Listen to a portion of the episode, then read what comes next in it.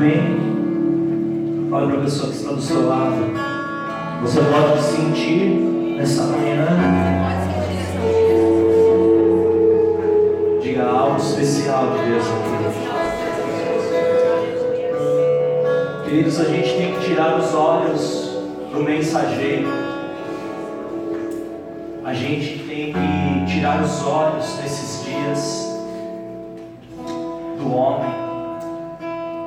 das coisas humanas.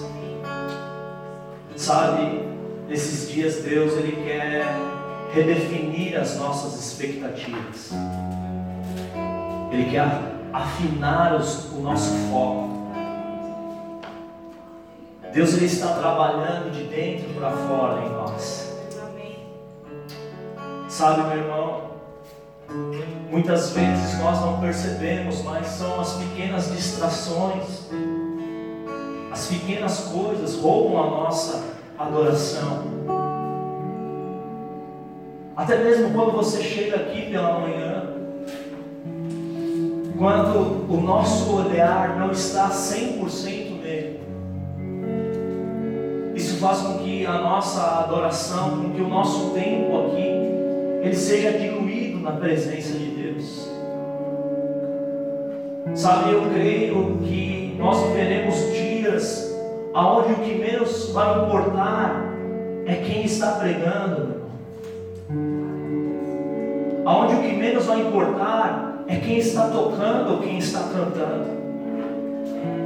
Porque nós vamos entender o que é termos os nossos olhos 100% no Senhor. Porque tudo pertence a Ele. Porque esse culto é para Ele. E sem a presença dEle, nada faz sentido aqui. Sabe, eu não sei como foi a sua semana. Eu não sei como tem sido os seus dias.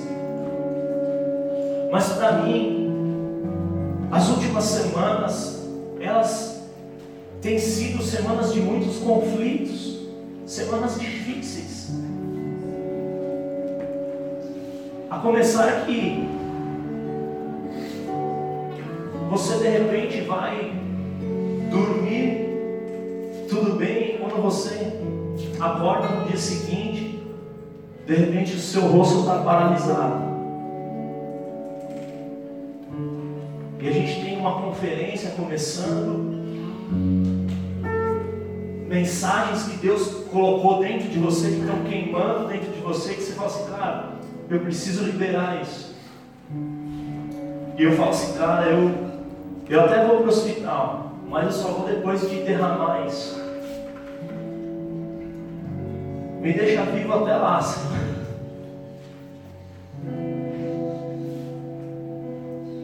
E o incrível é como todas as coisas elas vão gerando em você ensinamentos. Porque às vezes quando eu levantei assim, eu ia orar, vou voltar, vou para o espelho agora, agora vai estar 100% e continuava lá da mesma forma. E aí eu falei assim: então eu preciso discernir o que Deus quer me ensinar nesse tempo. Então você começa a refletir sobre algumas coisas e permitir que o Espírito Santo te guie ao entendimento. E uma das coisas que você vai entendendo, que nem eu, por exemplo, no meu caso, é que, cara, em nenhum momento eu consigo esquecer disso. Porque temos incômodos, que nem agora estou pregando aqui e dói aqui o meu maxilar para eu poder falar. Então eu não consigo esquecer que eu estou assim. É como se algo me lembrasse toda hora assim.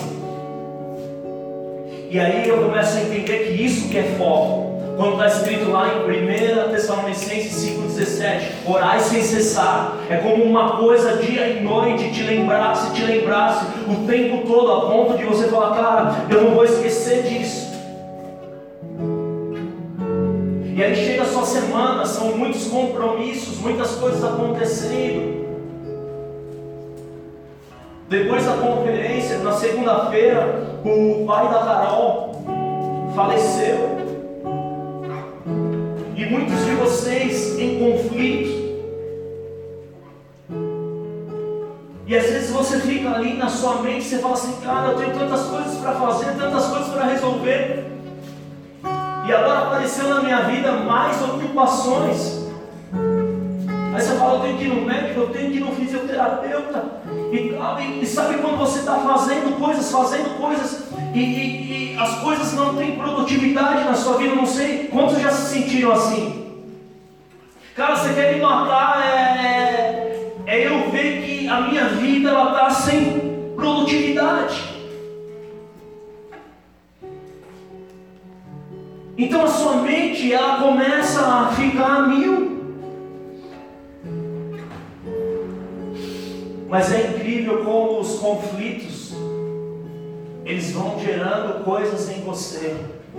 Eles vão gerando aumento, aumento de fé, aumento de unção, aumento de entendimento, aumento, aumento, aumento. Eu creio que essa manhã é uma manhã de aumento para você. Porque esse é o meu conflito e você tem os conflitos de você, seus. A gente tem a Carol, ela perdeu um pai, meu irmão.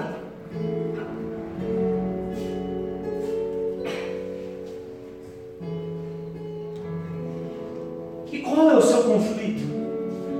Quais são as crises no seu casamento? As crises interiores? As dúvidas? Para falar a verdade para você, eu não sei como foi a sua semana. Mas eu sei que a minha semana foi uma semana difícil. Fala para a pessoa que está do seu lado. Como foi a sua semana?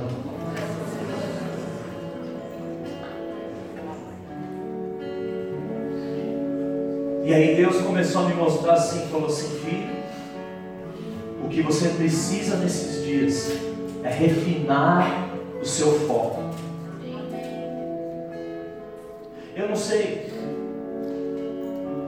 cara, eu sou um cara muito dinâmico. Então, eu abro oito janelas no computador, falo no celular e dirijo e como ao mesmo tempo no carro. E eu, eu acredito que existem temporadas na sua vida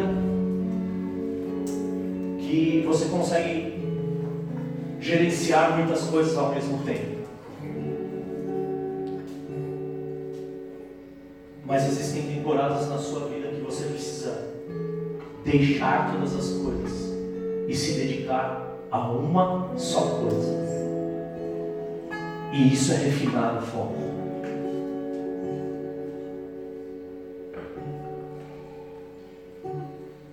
Existem temporadas na sua vida que se você ficar ocupado demais, me entenda. Se você ficar ocupado demais, isso pode te descarrilhar daquele que é o destino de Deus para a sua vida.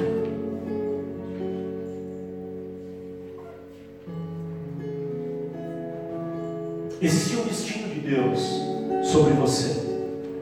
Existe uma palavra te esperando. Aqui em Gênesis, no capítulo 24, no versículo 56, diz assim: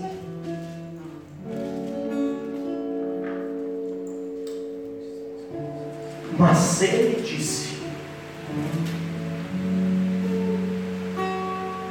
Não me detenha. Diga, não me detenha. Diga, mas ele disse: Não me detenha. Agora que o Senhor coroou de êxito a minha missão, vamos despedir-nos e voltarei ao meu Senhor. Diga, não me detenhas. Agora que o Senhor coroou de êxito a minha missão, Vamos nos E eu voltarei para o meu Senhor. Cara, deixa eu te explicar um pouquinho o que está acontecendo aqui. Abraão está velho. ficou viúvo já. Sara morreu. E Abraão está preocupado. Por quê? Porque ele precisa casar Isaac. E ele está morando num lugar estrangeiro, está morando em Canaã. E ele está falando assim: olha só, eu não queria que o meu filho casasse com uma mulher estrangeira daqui. Mas eu queria que o meu filho casasse com uma mulher da nossa parentela. Então ele chama o servo dele, o, o servo mais antigo da casa. Aqui não fala o nome, mas nós acreditamos que seja Eliezer, o Damasceno. E ele fala assim: Olha, põe a mão aqui embaixo da minha coxa e jura para mim que você vai até a minha terra e vai trazer uma esposa para o meu filho. Ah, mas se ela não quiser vir, se ela não quiser voltar comigo? Se ela não quiser, você fica livre do seu juramento. Mas você precisa jurar para mim que vai fazer isso. E ele falou: Eu juro, meu Senhor. Então ele vai. Eu não sei se você consegue entender, meu irmão, mas a distância mais ou menos entre Canaã e a Mesopotâmia, que é o lugar onde Eliezer foi, em linha reta no mapa é mais ou menos 750 quilômetros, num deserto. Alguns historiadores acreditam que o caminho ali era cerca de 1.300 quilômetros. Num, num camelo,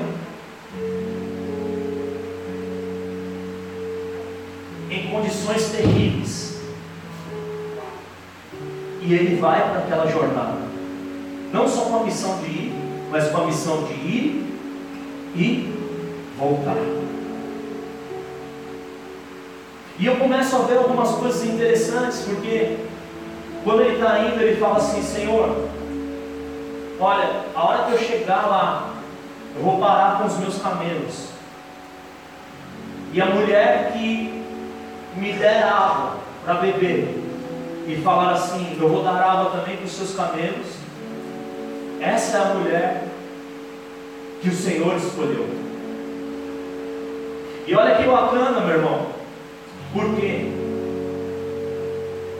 Porque quando você está focado, você consegue estar atento aos sinais que Deus te dá no meio da jornada. Mas quando você está distraído, você não percebe. Às vezes Deus pode estar na sua frente, mas você está tão distraído, você está tão sério, que você não percebe os sinais que Deus está te dando.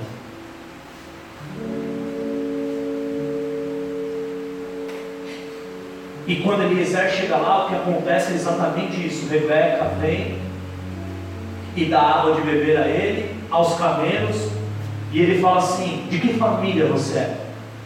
E ela fala: Eu sou filha de Betuel, que era o irmão de Sara. E ele fala: Uau, é você mesmo. Me leva para sua casa. E Eliezer chega lá e fala assim: Olha, o meu senhor vai morrer e ele é muito rico, né? já, já vai mostrando os dotes, o currículo ali. Ele fala assim: ó, o cara é milionário, ele é dono da terra, e ele só tem um herdeiro. Será que você não daria sua filha para casar com ele? Até eu, que sou o pai mais bobo do universo, falei: opa, claro. Betuel falou: cara, isso daqui é de Deus, Deus está nesse negócio. E aí, olha que interessante. Betuel fala: pode, pode levar minha filha, ela vai casar com Isaac. Só que eles dormem e quando chega no dia seguinte, Eliezer se levanta para ir embora. Então chega Labão e fala assim: Ô Eliezer, cara, fica mais uns dias aí para a gente se despedir da menina. Tem algum problema nisso, meu irmão? Mas quando você está em uma jornada, quando você está no meio de um destino, talvez parar no meio do caminho pode roubar o seu foco e pode te fazer descarregar daquele que é o destino de Deus para sua vida. Então, quando Labão fala isso para Eliezer, ele responde. Vamos ler todos juntos aqui o versículo 56. Mas ele disse: Não me detenham. Diga, mas ele disse. Diga, mas ele disse: Não me detenham. Amém. Tá? Essa palavra, ela entrou no meu espírito assim. Eu nunca mais vou esquecer dela. Não me detenha. Nesses meus dias de conflito, a palavra que Deus me deu foi essa: não me detenha. Aí você pode falar assim, mas pastor, cara, o que isso tem a ver? Eu não estou entendendo. Deixa eu te falar uma coisa. Então deixa eu trazer a revelação para você dessa mensagem. Cara, Abraão aqui é o pai. Diga, Abraão é o pai. Eliezer sou eu e é você. O servo de Deus. Quem são os servos de Deus? Então Deus te dá um destino. Deus te coloca numa jornada. Amém? Diga para a minha vida é uma jornada. Diga o Pai me deu um destino. Só que a sua jornada, o seu destino, a sua caminhada não é uma caminhada fácil, meu irmão. Porque toda palavra que é liberada sobre a sua vida atrai um conflito no mundo espiritual. E deixa eu te dizer uma coisa. Sabe por que o diabo ele se opõe quando uma palavra é liberada sobre a sua vida? Porque ele tem medo do seu destino.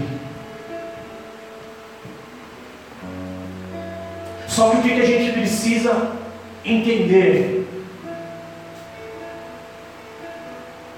A gente precisa entender, meu irmão, que no mundo espiritual, quando existe uma oposição, nós precisamos nos posicionar como Eliezer e dizer: Não me detenhas, eu não vou sair da minha jornada, eu não vou sair do destino que o Pai me deu. Por quê? Porque nós temos uma cultura de resultados. E quando na nossa vida uma coisa não sai da forma esperando, a nossa tendência é sair do caminho, é mudar o foco. Por quê? Porque nós queremos fazer muitas coisas ao mesmo tempo. E a falta de foco te tira do destino de Deus para a sua vida. E é por isso que Deus ele te trouxe aqui nessa manhã. Por quê? Porque o nosso problema nesses dias tem sido as distrações, tem sido a nossa falta de foco em relação à palavra que Deus te disse. Ah, pastor, mas Deus falou, cara, a palavra que está sobre a sua cabeça, ela traz um conflito no mundo espiritual. E você precisa se posicionar. O que, que Samuel estava falando aqui domingo passado?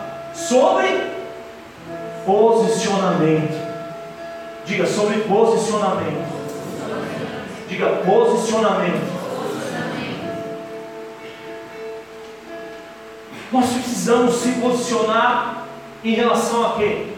Em relação à palavra. O que, que a pastora falou aqui domingo retrasado? Sobre a palavra.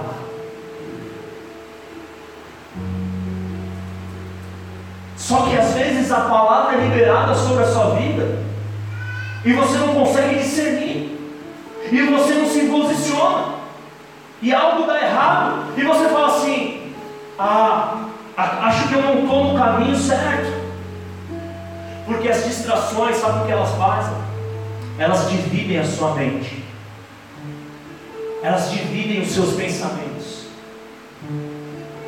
E ao invés de ter uma mente ocupada com a palavra, você tem uma mente ocupada com um monte de pensamentos que não estão vindo da parte de Deus, meu irmão. Quem já ouviu a expressão aqui, olha, hoje eu estou com a cabeça cheia.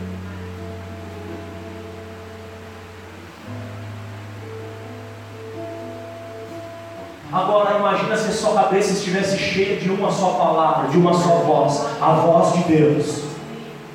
Imagina se a sua cabeça estivesse cheia de uma voz. Olha, vai lá, pega uma esposa para o meu filho e volta. Olha, vai lá, vai lá e volta. Imagina se a sua cabeça estivesse cheia só do destino que o Pai colocou em você, meu irmão. O que, está escrito lá em Josué 1? Olha, medita na minha palavra dia e noite, noite e dia, medita.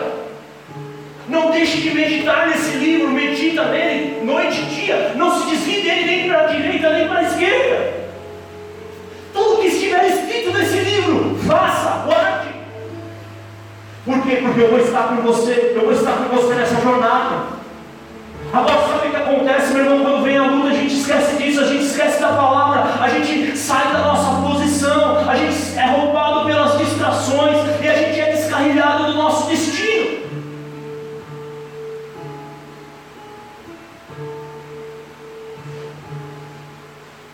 É por isso que hoje, meu irmão, aquilo que nós precisamos é refinar o nosso foco. Fala para o seu irmão, é tempo de refinar o seu foco.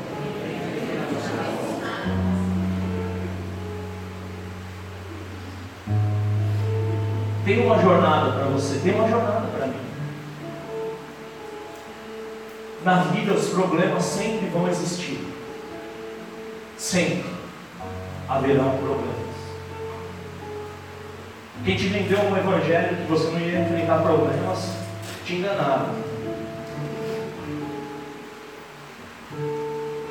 É que nem aqueles vendedores de plano de celular. Porque essa daqui é 4G, e essa daqui pega. Acho que tem uma antena dentro da loja que assim voa, faz o download, mas quando você sai da loja, não tem sinal para porra. Os caras estão te enganando. Aí eles entram dentro de uma salinha assim, se esconde. Cadê, cadê o cara que me veio? Está lá escondido. Não. Chama a polícia. Então às vezes venderam para você esse evangelho. Aí você vem aqui na igreja, começa a empolgação, oh glória, agora, agora eu sou de Jesus, agora não tem mais problema, cara, mentira. Deixa eu te falar uma coisa, os problemas sempre estão presentes. E ainda existem situações na sua vida de problemas extremos. Sabe aquele problema que é pior que o problema? Sabe ou não? Problema assim, tipo, cara, furou meu pneu, bateu no carro, discuti com a minha esposa, né? não tem dinheiro para pagar essa Esses problemas cotidianos, não é verdade? Atrasou uma conta de luz, paga a outra aqui. Aí você paga duas de água, deixa uma de luz. Isso daí é Agora, tem problema que é o extremo. É ou não é? É tipo assim, você está no avião e ele começa a cair. Cara, agora é o extremo.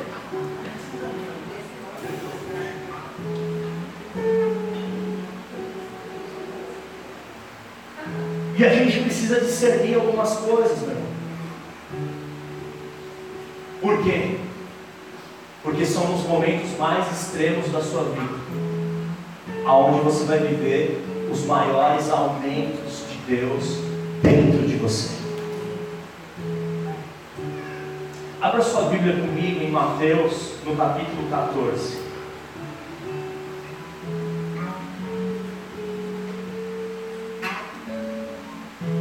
Se estás que vendem plano de celular,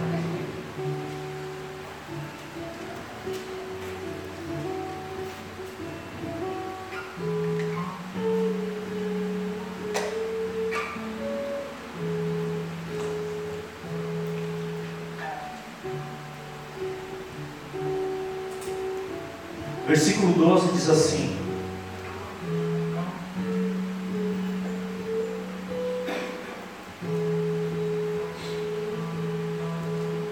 Os discípulos de João vieram, levaram o seu corpo e o sepultaram. Depois foram contar isso a Jesus. Diga depois,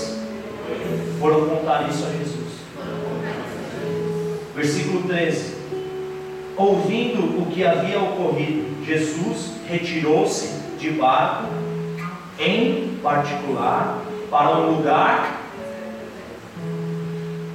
E o que aconteceu depois? As multidões, ao ouvirem falar disso, saíram das cidades e o seguiram a pé. Versículo 23. Tendo despedido a multidão, subiu sozinho a um monte para orar. Ao anoitecer, ele estava ali sozinho. Amém. Algum tempo atrás o Senhor estava ministrando e ele estava falando sobre solitude.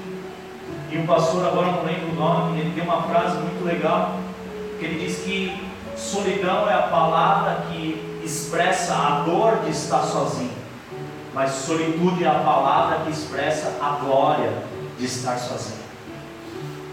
E existem muitos momentos na nossa vida que estar sozinho vai te ajudar a refinar o foco para que você não descarrile daquele que é o destino de Deus para a sua vida. Deixa eu te contextualizar aqui com essa passagem. Cara, João Batista acabou de morrer. Vocês sabem o que aconteceu com ele? Herodes mandou decapitar João Batista. E os caras sepultaram João, os discípulos dele, e vieram contar isso para Jesus.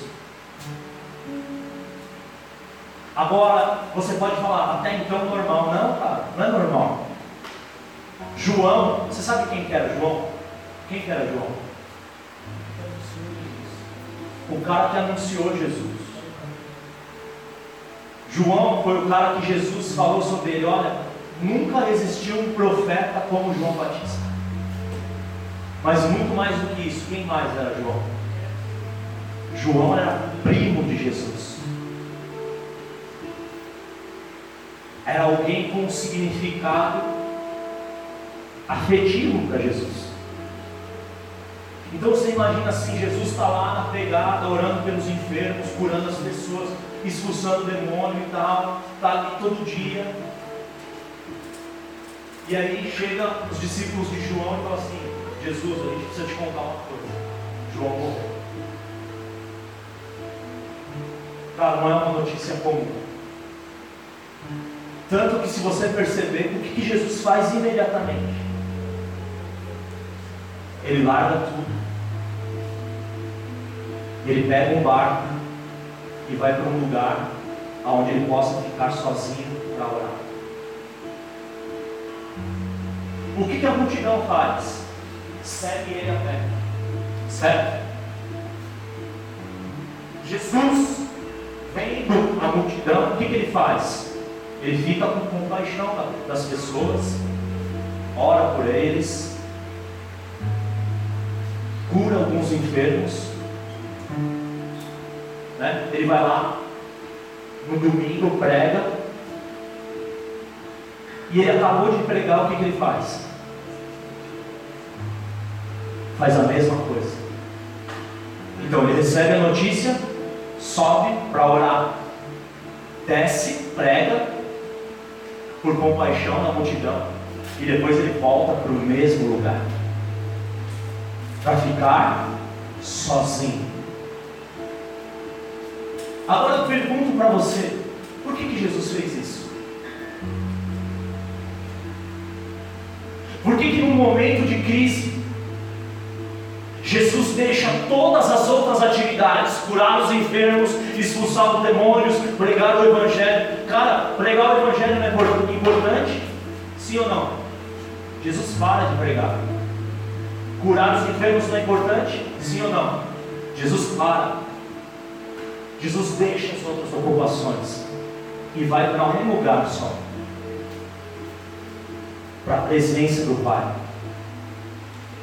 Diga, presença do Pai.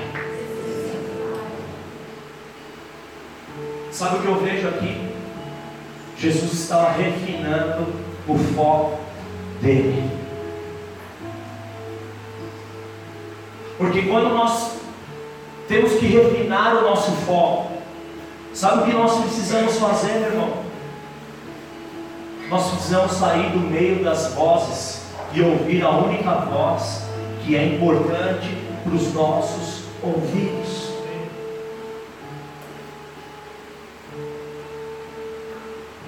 É por isso que quando uma notícia ruim chega, qual é a primeira coisa que você faz? Eu preciso resolver isso. É é? Mas quando uma notícia ruim chega, a primeira coisa que nós deveríamos fazer era nos separar e refinar aquele que é o foco de Deus para as nossas vidas. Sabe por quê? Porque quando a gente experimenta alguns dos maiores desafios na nossa vida,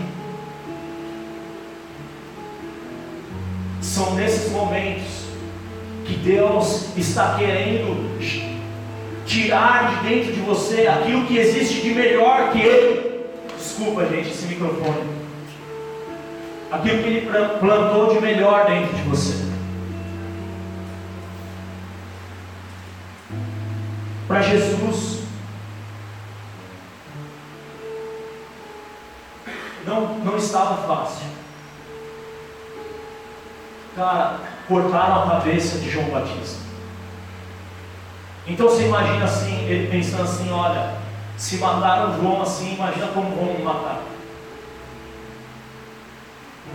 Então ele sobe no monte e fica, cara, eu, eu, vou, eu vou sofrer. Vai ser pronto. Daqui para frente vai ser terrível.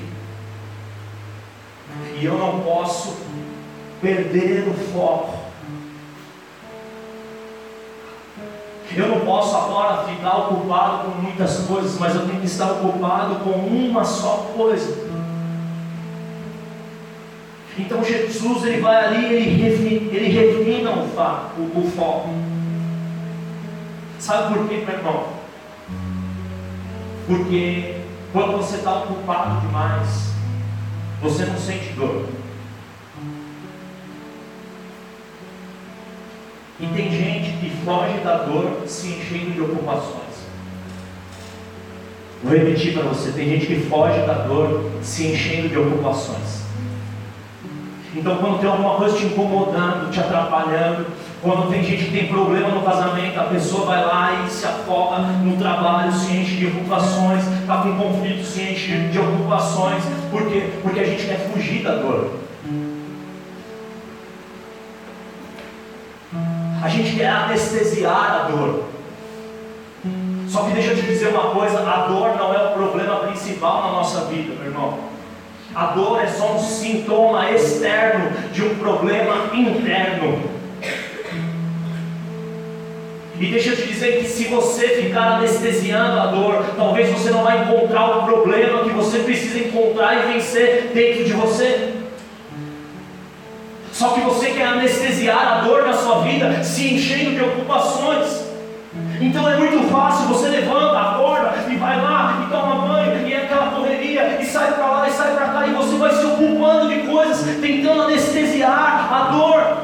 Só que você está atrapalhando o desafio que Deus ele está te colocando dentro dele para gerar algo Porque deixa eu te dizer, esse deserto não é para você ficar nele, não é para te matar, mas é para você sair dele em triunfo. Deus só nos guia para um deserto quando do outro lado tem uma terra prometida nos esperando. Mas qual que é o problema? Você tem medo da dor.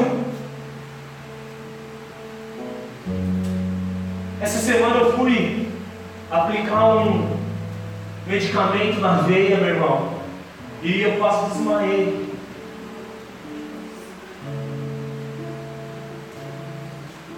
Porque a gente tem medo da dor. Só que qual é o nosso problema, meu irmão? Por causa do medo, nós não enfrentamos aquilo que nós temos que enfrentar. E aquilo que precisava ser gerado dentro de você, no meio daquele conflito, não foi gerado, por quê? Porque ao invés de você vencer a dor, você anestesiou aquela dor. Então, sabe o que eu vejo? Jesus sobe aqui no monte, sabe o que ele estava fazendo? Ele estava peneirando. Ele fala: Deixa eu ver aqui, tem muitas coisas, muitos pensamentos, muitas ideias. Então eu vou subir aqui para a montanha, eu vou peneirar. Eu sei que eu vou enfrentar, eu sei que eu vim ao mundo para morrer aqui nesse mundo. Mas eu tenho que ter certeza, meu irmão, eu tenho que ter certeza que eu estou confiando em Deus, mesmo em meio a, a esse mistério, a tudo isso que eu não estou entendendo na minha vida.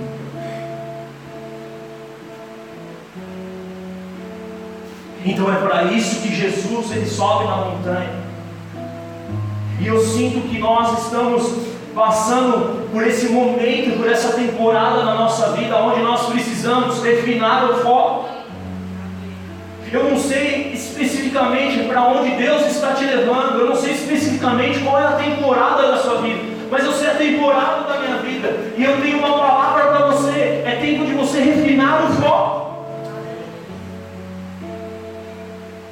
Porque Deus ele quer dizer algo para você nesses dias. Agora, para refinar o foco, você precisa paralisar outras atividades que estão te roubando daquilo que Deus quer te gerar dentro de você nesses dias. Sabe o que eu vejo dentro desse contexto? Que Jesus sobe na montanha e quando ele desce da montanha, sabe o que a Bíblia diz? Que todas as pessoas que tocaram em Jesus foram curadas. Antes, diz assim, ele curou alguns enfermos. Mas quando ele desce da montanha, todas as pessoas foram curadas. Deixa eu te dizer, você vai refinar o foco no meio do conflito. E quando você sair desse conflito, um poder maior, um poder maior estará sobre a sua vida. Porque nesses dias Deus ele está gerando um aumento de nível. Porque Deus te deu uma missão, Deus te deu um destino. E a autoridade ela vem com a missão. Mas o poder, diga comigo, o poder de Deus, a unção, só vem através de um encontro com Deus. Eu estou aqui nessa manhã para falar para você, meu irmão aquilo que eu tenho feito nesses dias. Eu estou refinando meu foco. Eu estou removendo as minhas ocupações. Eu estou deixando algumas atividades de lado. E eu estou me agarrando a esse momento. Porque quando você sofre perdas, quando a sua fé está sendo desafiada, você tem que se agarrar a esse momento. E você não pode fazer uma coisa na sua fúria, na sua carne, mas você tem que dar uma resposta em Deus. Então você tem que olhar para o seu momento. E você tem que dizer: Jesus, glorifica o seu nome nessa situação. Porque não é sobre mim, não é para que eu me sinta bem, mas é sobre o nome dele. É por isso que Eliezer disse para Labão: Não me detenha, detenhas, não me detenhas. Agora que eu obtive êxito na minha missão, eu preciso continuar, eu preciso ir até o fim.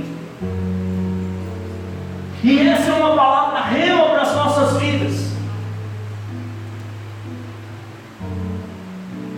Talvez você chegue aqui e você fala, Deus, fala comigo, me dá uma direção. E Deus está falando com você, Deus está falando, olha, refina o seu foco.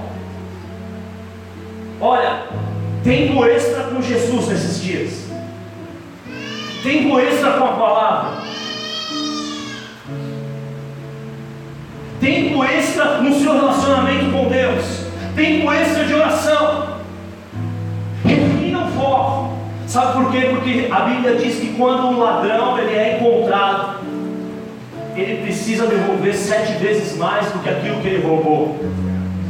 Aquilo que o diabo ele tenta subtrair de nós no meio de um conflito, ele vai ter que devolver sete vezes mais. Eu quero te dizer que esses conflitos que você está passando, eles vão gerar aumento na sua vida, aumento de unção, aumento de poder. Quando Jesus desceu do monte, ele estava cheio de uma unção maior, cheio de um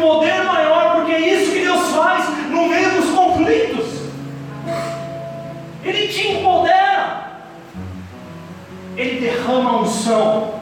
E o que está escrito em Isaías 10? Que o jugo será quebrado pelo poder da unção, meu irmão. Qual é o jugo que está te aprisionando? Qual é o jugo que está te oprimindo? Você quer que esse jugo seja quebrado? Sabe como que o jugo será quebrado? Através da unção, meu irmão. Você quer refinar o foco. Então você sabe como fazer isso. Para a gente terminar aqui. Lucas capítulo de número 4.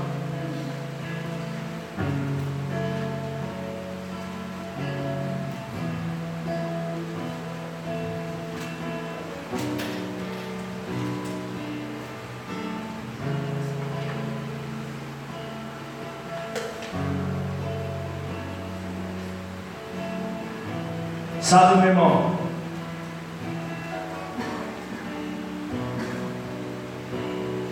A gente precisa refinar o foco. Ao mesmo tempo que eu estou aqui, eu estou liberando essa palavra sobre a sua vida, que tem poder para desatar a sua vida, para destravar você. Existe uma guerra no mundo espiritual. Sabe, a gente tem um culto aqui por semana onde a gente se reúne todo mundo junto. Se você não consegue vir um culto por semana, você muitas vezes fica duas semanas sem ouvir uma palavra.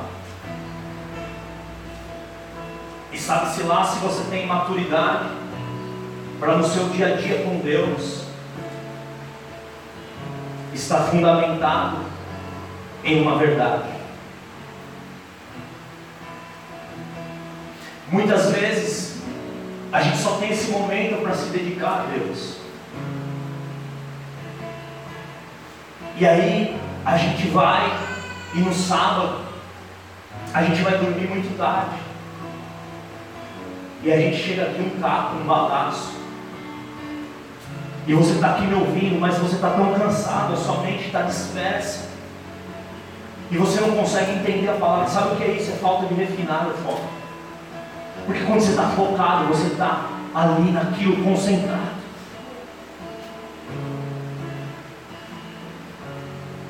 Porque aqui pode estar a resposta de Deus para a sua vida, cara. Deixa eu te falar, você levanta para ir lá beber uma água no não tem problema nenhum, irmão, a gente é livre. Mas às vezes que você foi lá beber água, a palavra que você precisava não pode ter sido liberada.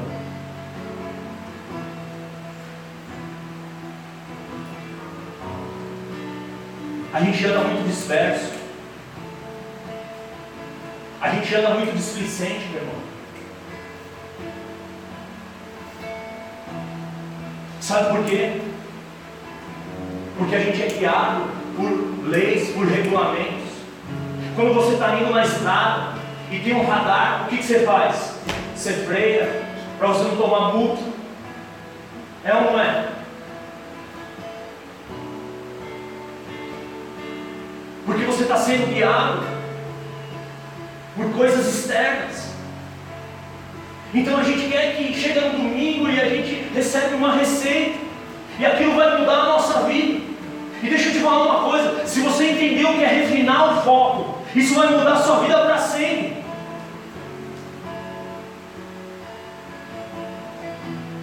Agora são nos detalhes, é no dia a dia que você vai refinar É quando você pega o seu celular na hora de dormir, e ao invés de você colocar na internet, no Facebook, no, no WhatsApp, ou até num joguinho que você fica ali jogando, você abre na Bíblia. Você coloca uma mensagem para você ouvir. Você lê as Escrituras antes de dormir e você fala assim: Deus, fala comigo.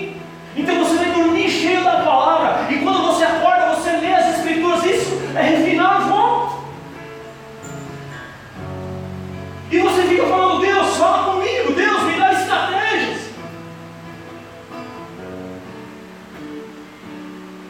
Cara, nós precisamos nos levantar como Eliezer e dizer: Olha, não me detenhas. Em Lucas no capítulo 4, leia comigo, por favor. Jesus, cheio do Espírito Santo, voltou do Jordão e foi levado pelo Espírito ao. Jesus, o que? Cheio do Espírito Santo Fala cheio do Espírito Santo. Diga, foi levado pelo Espírito ao deserto. Você lembra desse contexto? Jesus é batizado, vem um pombo, pousa sobre ele, certo? Jesus está cheio do Espírito Santo. Então, quando ele está cheio, ele é levado para o deserto. Diga, quando ele está cheio, ele é levado pelo deserto. Diga, ele primeiro é preenchido e depois ele é levado para o deserto. Eu acho as coisas de Deus assim, sobrenaturais. Por quê? Porque às vezes você pensa assim, agora que eu estou cheio do Espírito Santo, Deus vai me levar para o meio da multidão. Não. Deus, Ele guia Jesus cheio do Espírito Santo para o deserto. Quem quer ser liderado pelo Espírito Santo nesses dias? Deixa eu te fazer uma pergunta: e se o Espírito Santo te levar para o deserto? Você está disposto a ir? Você está disposto a ser liderado pelo Espírito Santo? A despeito de todas as coisas que possam acontecer com você. Sabe, a gente vive um cristianismo que a gente fala assim: ah, não, pastor, não fala comigo de deserto, pelo amor de Deus. Eu não quero nem saber no deserto. Mas deixa eu te, te dizer uma coisa, meu. Deus, Ele nos criou para triunfar. Amém? Diga, eu nasci para triunfar. Diga, porém, não existe triunfo sem uma batalha. Diga, para eu triunfar, eu preciso batalhar. Quando você estiver no meio de uma batalha, você precisa se lembrar das Escrituras. O que, que diz lá no Salmo 23? Que o Senhor prepara uma mesa para mim na presença dos meus adversários. Então imagina você no meio de uma guerra, você está lá numa guerra, é rifle, é granada. Acordou aí? Aí Jesus vem e fala assim: Pronto, filho, cheguei. O que, que a gente vai fazer? Vamos preparar uma mesa e vamos comer. No meio da guerra, sim, na presença dos seus adversários, eu preparo uma mesa para você, filho. Na presença dos seus adversários, eu tenho um lugar de intimidade para você. Sabe por quê? Porque no meio da guerra o diabo quer que você seja consciente do diabo. Mas no meio da guerra, eu preciso ser consciente do que? Da palavra de Deus que está sobre a minha vida. Ah, pastor, a guerra, ela vem com o objetivo de te distrair. Ela vem com, com o objetivo de te roubar o foco. Mas às vezes você pode falar assim: olha, eu, eu, eu não estou entendendo esse momento na minha vida. Mas aqui no meio dessa guerra, eu tenho uma oportunidade de viver um novo nível de profundidade, de intimidade com Cristo, que prepara uma mesa para mim na presença dos meus inimigos. A mesa que Jesus prepara na presença dos meus inimigos é um lugar de intimidade no meio da guerra que eu não tenho acesso em outro lugar na minha vida. Existem lugares da minha vida que eu só tenho acesso no meio da guerra. Existem coisas que são geradas em nós que só são geradas no meio da guerra. É por isso que até a guerra, até os conflitos, eles têm um propósito na nossa vida, meu irmão. Agora, a gente precisa entender. Porque o que está escrito lá em Hebreus? Pela fé entendemos. Diga, fé precede o entendimento. Sabe qual é o nosso problema? A gente quer entender primeiro para depois crer. Não, cara, não, não, não, não funciona assim. Primeiro você crê e depois vem o entendimento. Deus vai garantir que no seu jardim duas árvores estejam plantadas. A árvore do alimento Deus te dá e a árvore do alimento que o diabo quer te dar.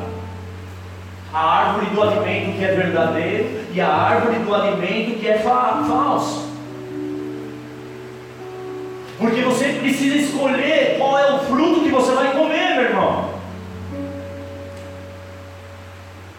Quando Adão cai, você lembra o que aconteceu?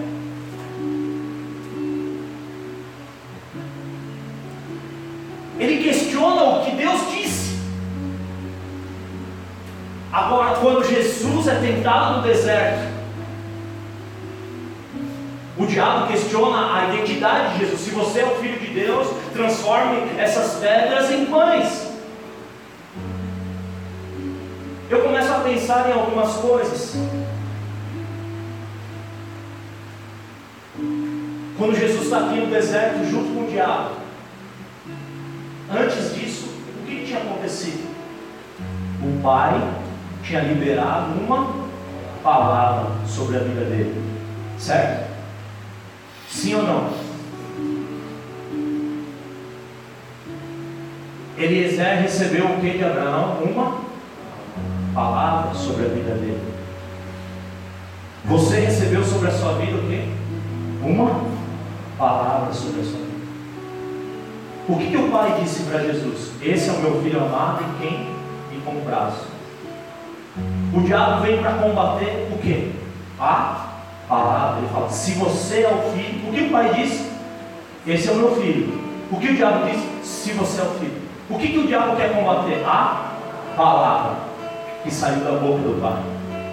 Existe uma palavra sobre a sua vida.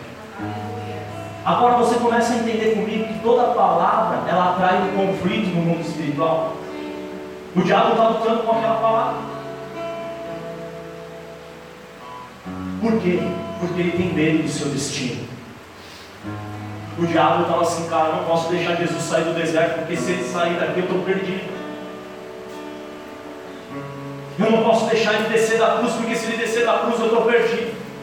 Mas meu irmão, nada pode parar a palavra de Deus. Passarão os céus e a terra, mas as minhas palavras não passarão. Jesus morreu e ele ficou três dias morto, mas ao terceiro dia ele ressuscitou. Por quê? Porque Jesus é a palavra viva, o Verbo se fez carne. Nada pode parar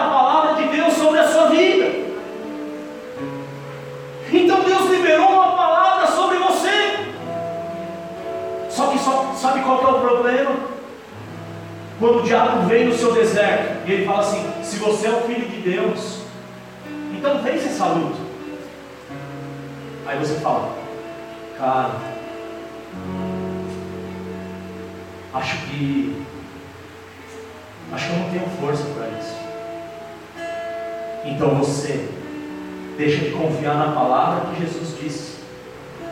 Você começa a confiar na palavra que o diabo está dizendo para você. Então você deixa de comer da árvore da vida e começa a comer da árvore mentirosa. E o poder da palavra é anulado dentro de você. E aquilo que é inferior se sobrepõe àquilo que é superior. Por quê? Porque você acredita mais nas mentiras do diabo do que nas verdades que Deus tem para dizer a seu respeito. E Deus ele faz questão que no seu jardim tenham duas árvores. Você fala assim, mas pastor, por quê? Porque a escolha é sempre sua, meu irmão. Se você vai ouvir Deus ou vai ouvir o diabo, a escolha é sua. As decisões mais simples da vida, a escolha é sua. Cara, eu vejo Jesus chegar, Edson, para o cego Bartimeu. Ele fala assim: Cara, o que você quer que eu faça? Parece uma pergunta tola, não parece? Talvez se Bartimeu fosse aquele Saraiva lá, né? Tolerância zero, ele fala: oh, o que eu quero que você faça? Eu quero que você dê licença para eu passar. Não, mas o cego fala para Jesus: Eu quero ver. Porque as decisões mais simples da vida, a escolha é sempre sua. Você só vai ver se você quiser ver. O paralítico no tanque de Bethesda, João 5. Você quer, você quer ser curado. Cara, parece óbvio, não parece que não. Mas é você que vai decidir se você vai ser ou não. Você que vai decidir se você vai se alimentar da palavra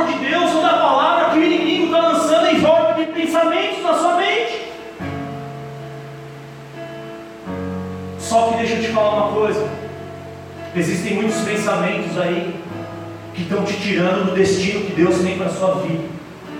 A sua cabeça ainda cheia de caraminholas, meu irmão. E Jesus responde para o diabo: Nem só de pão viverá o homem, mas de toda a palavra que sai da boca de Deus. Fala para o seu irmão: De que árvore você vai comer?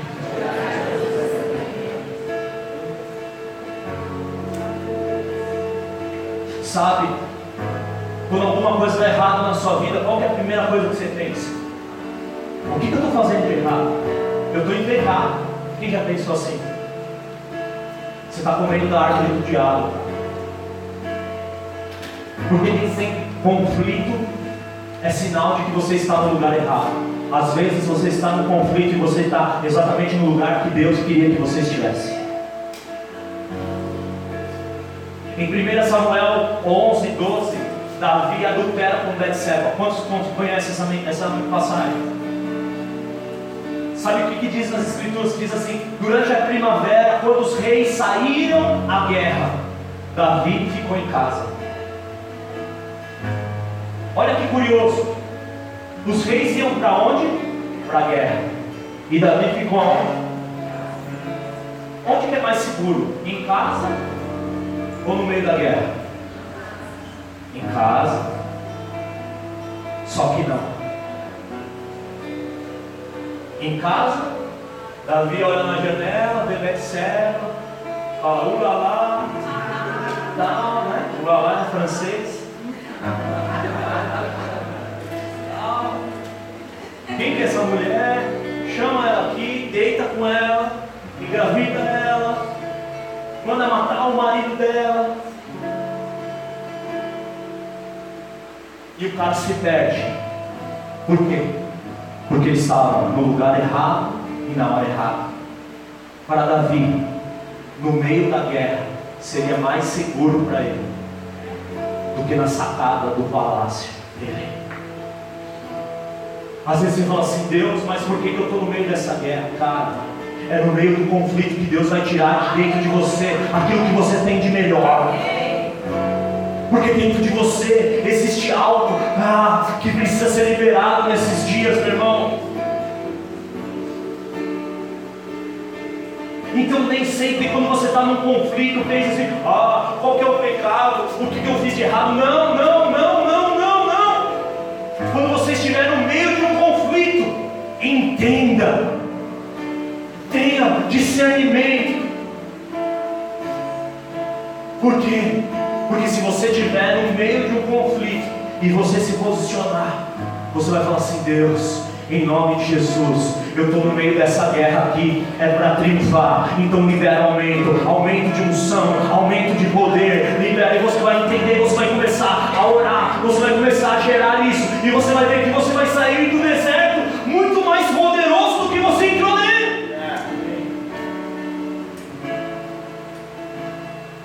Cara, sempre foi assim na minha vida.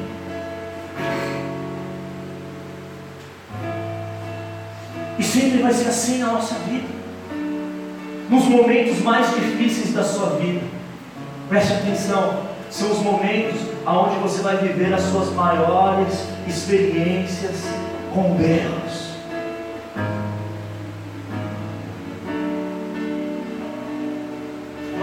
Precisamos descobrir a força da palavra que a gente carrega dentro de nós.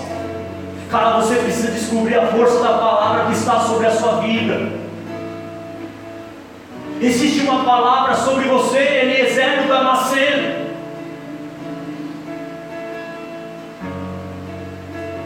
Sabe, quando a Luísa passou por uma enfermidade no rim, a cada dia que eu ia para o hospital, as notícias eram piores. Um dia a médica olhou para mim e falou assim: Pai, é pior do que eu imaginava.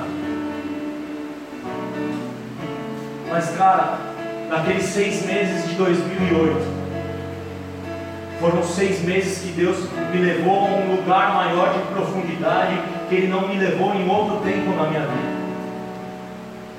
Sabe, eu quero você passar dias com a sua filha no hospital e ela olhar chorando para você e falar assim: Pai, me ajuda, e você não poder fazer nada. E durante seis meses você não abrir a boca para falar assim: Deus, mas por quê? Sabe o que eu fazia naquele hospital? Eu adorava a Deus dia e noite, dia e noite, dia e noite, dia e noite, dia e noite. Ah, pastor, mas e se precisar ir para a cirurgia? Pode ir. E se Deus quiser levar minha filha, pode levar, meu irmão. E se Deus quiser me levar, pode me levar.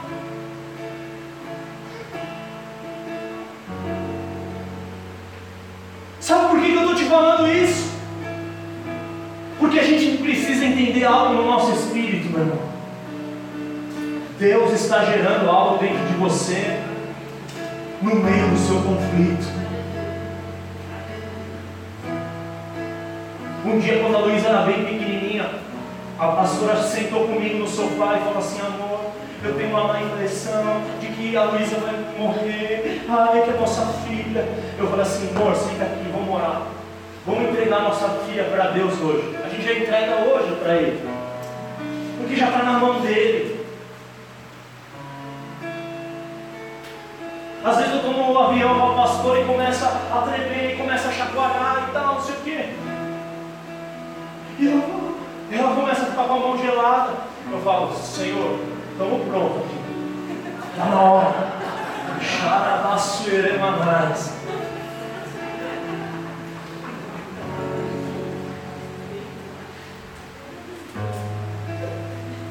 Mas sabe o que aconteceu? Em dezembro de 2008, a gente entrou no consultório para marcar a cirurgia da Luísa.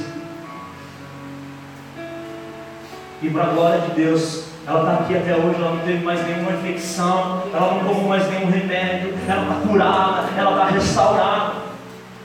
Foram seis meses. Mas foram seis meses aonde Deus liberou aumento. Deixa eu te falar desse conflito, dessa guerra que você está passando, Deus vai gerar aumento em você. Você vai se mover e se levantar numa unção maior, em um poder muito maior. Você precisa discernir o propósito no meio do conflito, senão ele vai te descarrilhar. Se você ficar ouvindo o diabo, você vai sair daquele que é o destino de Deus sobre a sua vida. O diabo ele olha para o seu futuro. Ele tem medo do seu destino. Escuta o que eu estou te falando. Mas, em nome de Jesus, meu irmão, nós precisamos nos levantar hoje. Com o Sadrato, Mesaque e Abidnego. Não é só quando as coisas dão certo, mas quando as coisas dão errado também.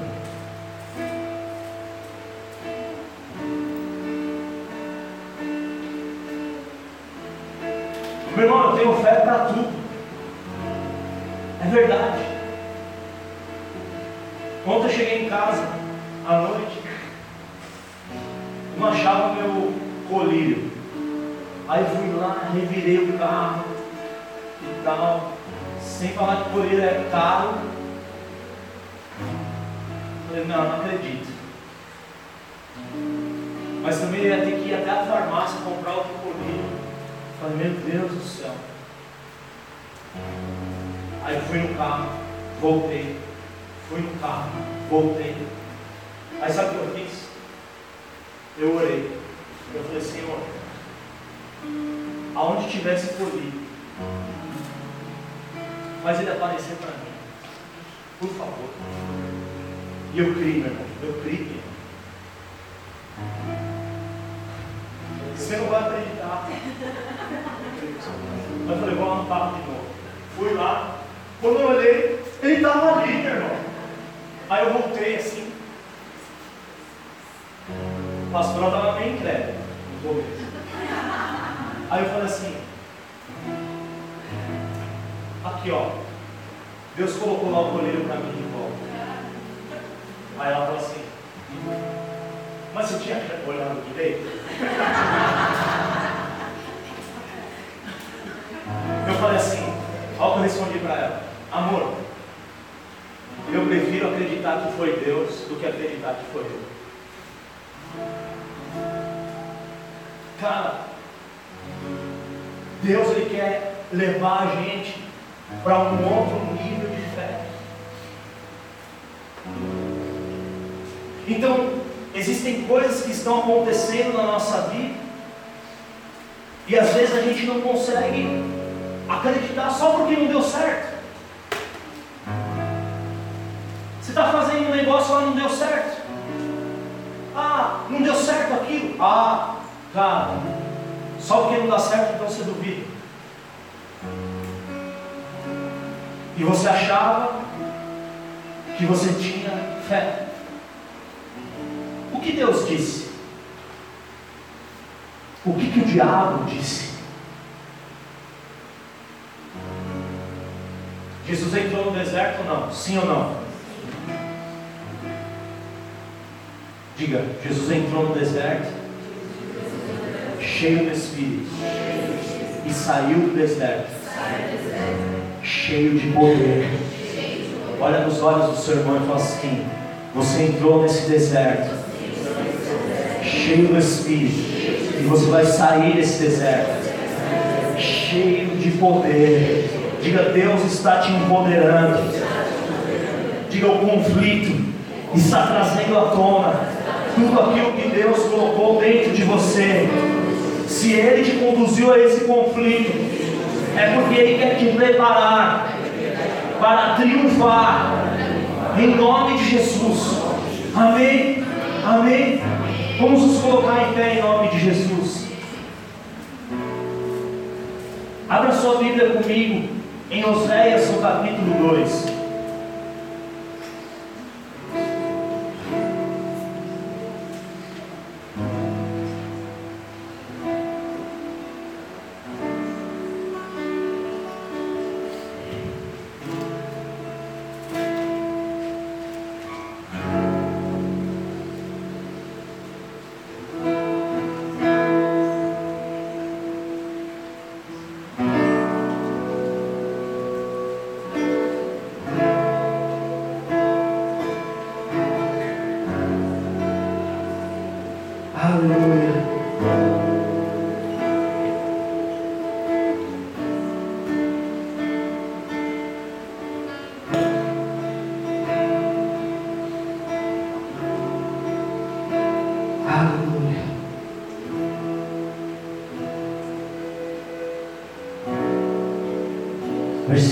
course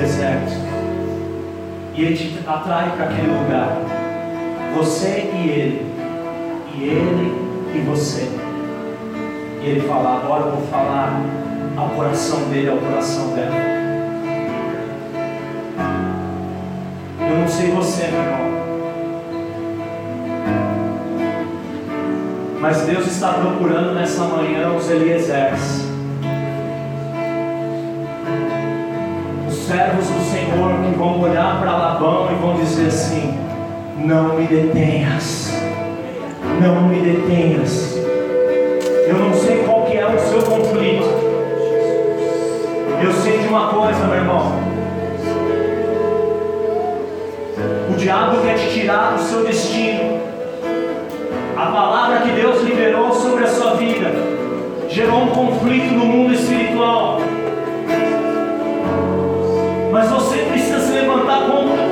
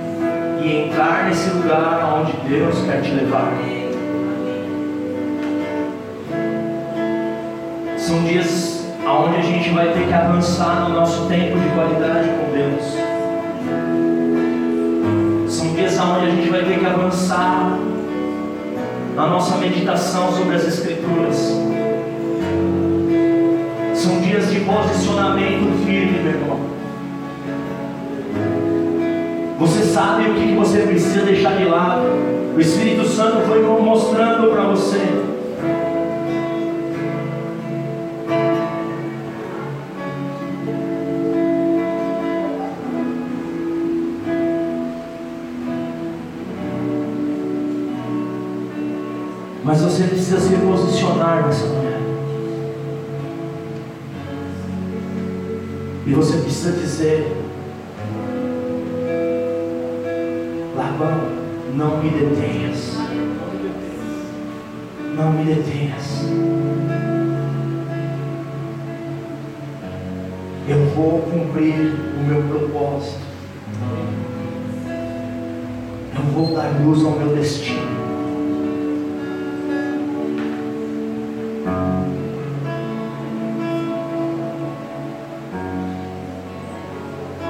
Se você quer dizer assim para Deus, sim, Deus, eu quero refinar o meu foco. Eis-me aqui, Deus, eu quero dizer, não me detenhas. Porque eu vou triunfar sobre essa batalha que eu estou vivendo.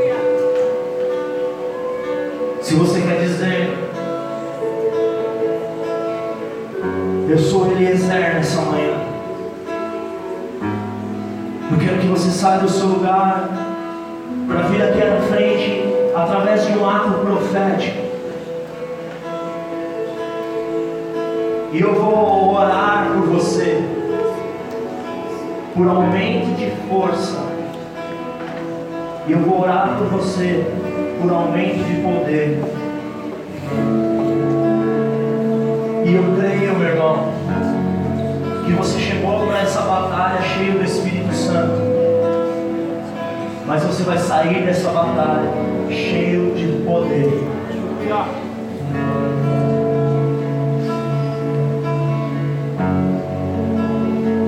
Você que está aqui na frente, refine o foco agora. Olhe para Ele, olhe para o Senhor. E eu quero que você comece a lembrar de todas as palavras que estão sobre a sua vida. Palavras proféticas que você já recebeu. Palavras que foram liberadas através das Escrituras. Palavras que Deus falou ao seu coração.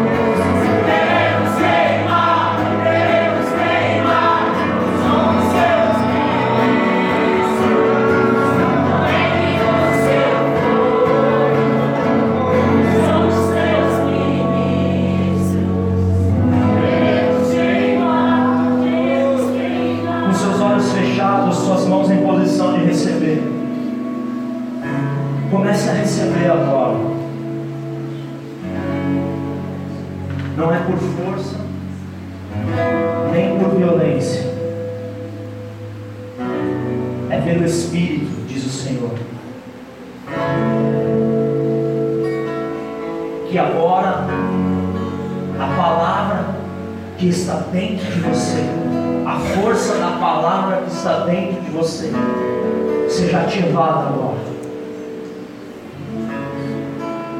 Senhor, eu clamo por mais, eu clamo por aumento.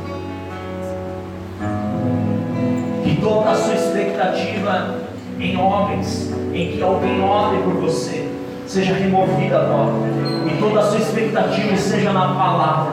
Agora, as palavras, as palavras liberadas por Ele são espírito e vida. Palavras são espírito e vida. Que a vida dentro de você seja agora aumentada, aumento de força, aumento de poder. Libera o teu espírito agora. Toca, toca, toca. Seja cheio do Espírito Santo agora. Cheio do Espírito Santo agora. Senhor, essa palavra que sai da minha boca, ah, seja guiada pelo